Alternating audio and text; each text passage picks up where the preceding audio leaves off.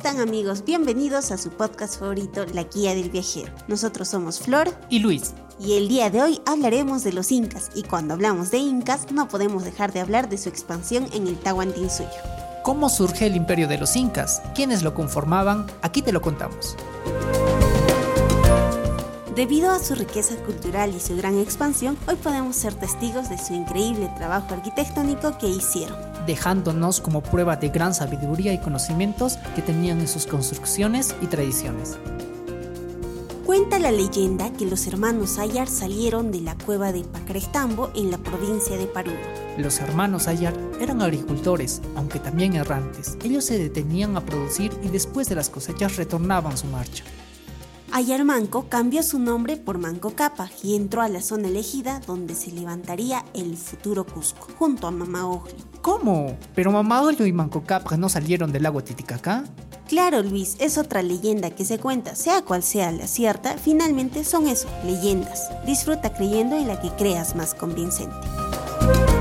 Continuando con nuestra primera leyenda, al llegar a fundar Cusco existía mucha prosperidad. Es así que también tenemos a los panacas, quienes terminarían siendo instrumentos cruciales de la acción política en el imperio incaico. Es así que decidieron expandirse, formando el Tahuantinsuyo. Su territorio comprendía desde el sur de Colombia hasta el centro de Chile, pasando por Ecuador, Argentina, Bolivia y por supuesto Perú, donde se encontraba su mayor fuerza política. Este territorio fue conquistado mediante guerras y alianzas que se llevaron a cabo con otras culturas. Para su expansión se dividieron estratégicamente en cuatro suyos.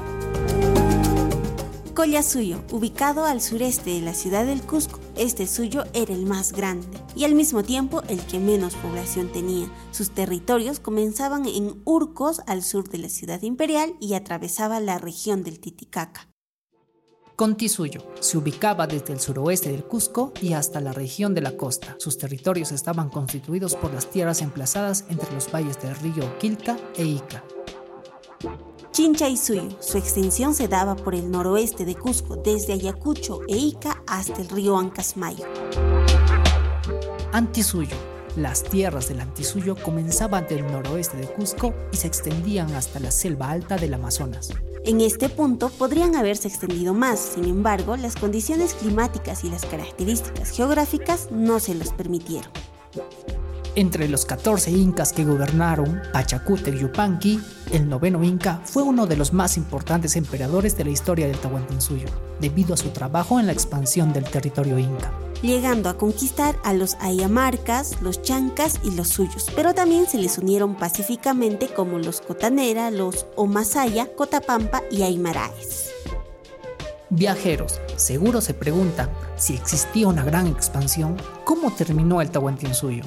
Pues este se inicia con la muerte del Inca Huayna Cápac, donde sus dos hijos, Huáscar y Atahualpa, comenzaron una lucha por el poderío del incanato. Lo bueno de todo es que la caída del Tahuantinsuyo no significó la desaparición de las costumbres y formas de vida de los pobladores andinos.